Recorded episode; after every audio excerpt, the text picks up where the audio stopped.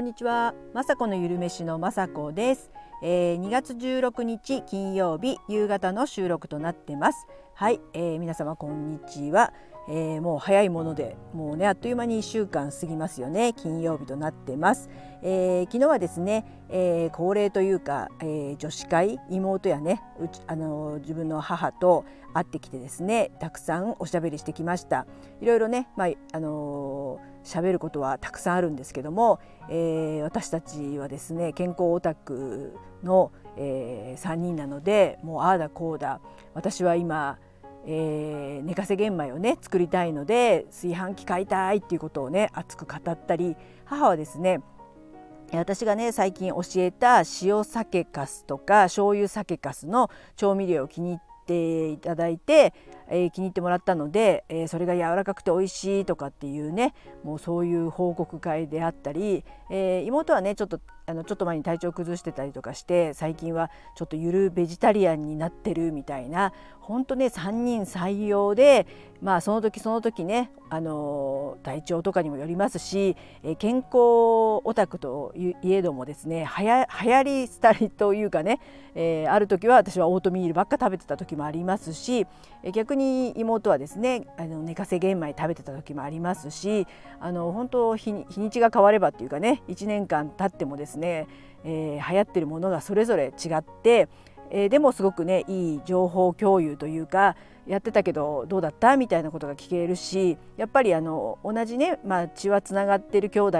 親子ではありますけどもそれぞれねあの腸の状態だとか、体質だとかその環境下が違うのであの合う合わないとかあると思うんですね、えー、妹に会っても私には合わないとかその逆もあったりするのでそんな感じであのまあ当たり前ですけどこれいいから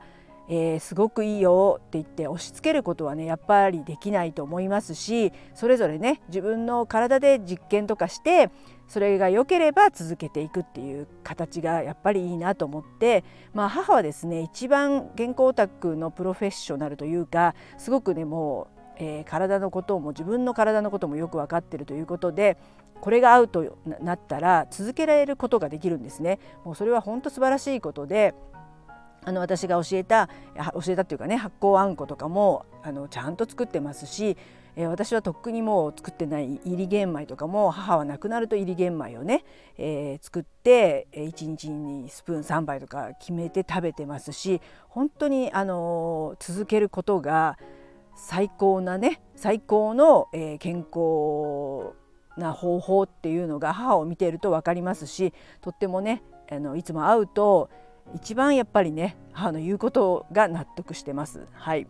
はい、そんな感じでいろんなものを食べたりね。で妹のうちはですねあのよくね最近インスタとかで見るんですけどもせいろ蒸し？せいろがねあるんですね。それでね昨日もすごく美味しい芽キャベツを茹でてくれたりあとねあと米粉のあのベーグルを蒸してくれたりですね。もう本当人のものは全部美味しく感じます。人のものはっていうかねそのせいろがもうね欲しくなっちゃいます。でもまあ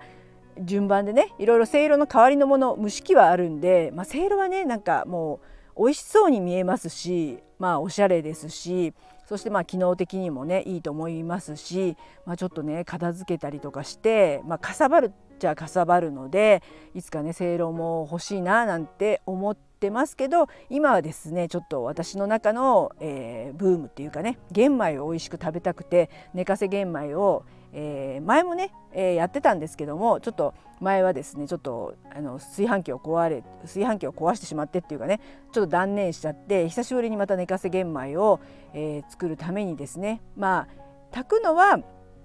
えかまどさんという、えー、土鍋でね炊く予定で、えー、保温するためのね、まあ、炊飯器がないのでもともとちょっとこうあの久しぶりにね炊飯器買うのもいいかなと思って。そして炊飯器はですね今本当あのー、えー、私が大好きな発酵あんことかその麹を炊飯器でやってるレシピもどんどんね今上がってるのであの発酵メーカーで私はヨーグルトメーカーを使って発酵することが多いんですけどもやっぱ炊飯器でできる動画も上げたりした方がですねまあどちらかというと発酵メーカーはないけど炊飯器は皆さん持ってると思うのでそういった感じでね炊飯器を使った発酵調味料とかねそういうのもあの勉強というか自分も学んであの作れるようになったら、えー、炊飯器でも発酵調味料例えば醤油麹とか甘酒を作れてでヨーグルトメーカーでもヨーグルト作ったり、えー、発酵調味料を作ったりして結構ねほんと一つの一つっていうかもうほいのいろいろ作りたくてじゃあこれが今日終わったから、えー、ヨーグルト作る。じゃあヨーグルトが終わったら次キムチ麹作るとかね。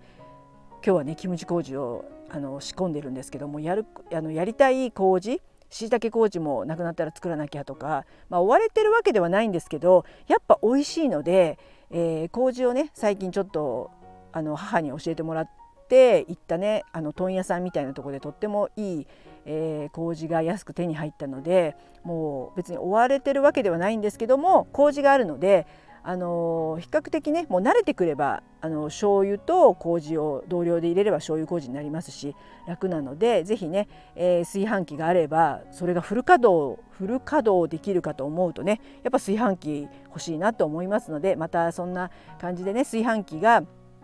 まさき雅子の まさきだって雅子のゆる飯で出てきたらあ買ったんだなよかったなと思っていただけたら、えー、ありがたいです。はい、えー、あとはですね今日5時になりましたら、えー、雅子のゆる飯の YouTube はですねオートミールパンっていうのが上がります。えー、まあ1年前か2年前にもオートミールパンオートミールパンを上げてちょっとね、えー、プチバズってあのとってもね美味しいえー、パンをねあのオートミールで作ることができて、まあ、前回は、えー、パルテノっていうギリシャヨーグルトを使ってあの作った、え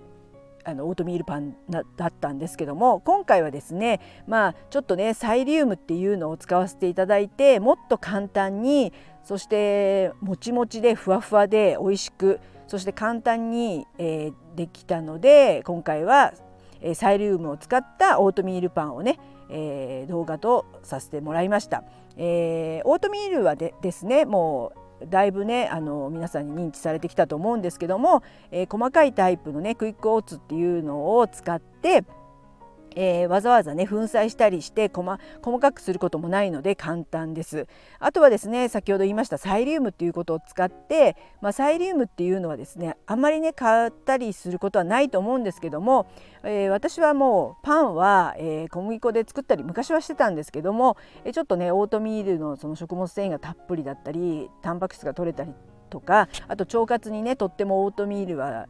いいのでうちに常にあるので、えー、そういったことを考えてですねやっぱりこうサイリウムもちょっとあのあれば簡単に気軽に、えー、パンが焼けるということで私はサイリウムをね最近買ってます。えー、サイリウムはですね、まあ、あの怪しいものではなくてあの大箱というね種子あ大箱という植物の、えー、種の部分の殻の部分の硬い部分を粉末にしたもので、まあ、要はもうほぼほぼ100%食物繊維なんですね。なのでそれがそれの特徴というかね水と水と混ぜるとこうゼリー状になるっていうそういった特性を生かしてえー、グルテンのないねこういったオートミールだとか米粉のパンを作る時にサイリウムってよく出てくるんですよ。で私も最初はね買いあんまり買いたくないというかこんなに使えるかなとかって思ったんですけども、えー、まあこれで簡単なねわらび餅ができるっていうのとかあとはやっぱりあの先ほども言ったみたいに米粉だとか例えばおからパウダーとかなんかあのグルテン以外のパンを焼く時にとっても便利でもうふわっともちもちになるっていうこととあとはですねあのとろみの代わりにあとろみのね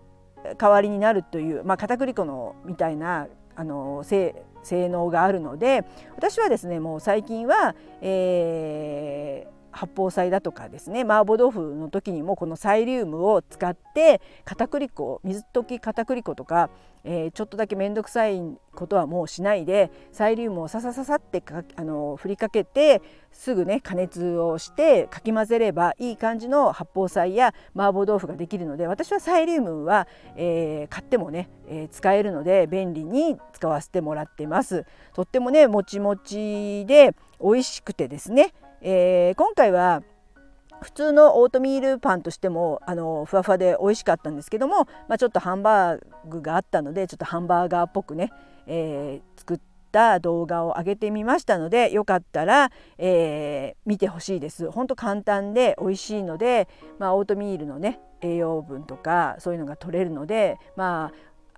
私もね普段というかパンも大好きなんで美味しいパン屋さんが行くと行っちゃうんですね。あの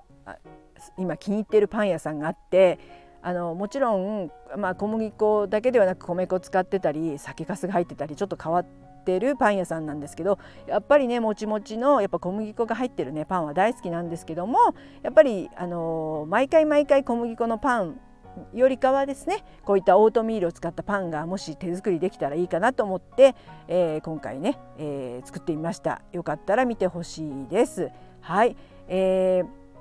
まあ、昨日も今日もですね風が強いですよね。で寒いような暑いようななんかまた気温の変化が今日は暖かいですけど来週末はまた寒くなるとかで私もなんかまああの軽い花粉症があるのでこういった風の強い日はねちょっとね外に出たくはないんですけど頑張ってね歩いたり、えー、腸活アドバイザーをを、えー、取得するために今勉強してるんですけどやっぱりねあの運動は大事だっていうことをねよく書いてありますのでもうながらというかねもう買い物するとかもう出たら絶対歩こうとか思ってね頑張ってますので、えー、まあ、週末はね少しゆっくりできたらいいと思うんですけどもやりたいことがいっぱいあります、えー、試作なんですけどね。あのまた皆さんにね面白い、えー、レシピが届くよう頑張りますので皆さんも、えーあの頑張っいろいろね頑張ってください。でも週末はねゆっくり休んでください。はい。最後まで聞いていただきいつも本当にありがとうございます。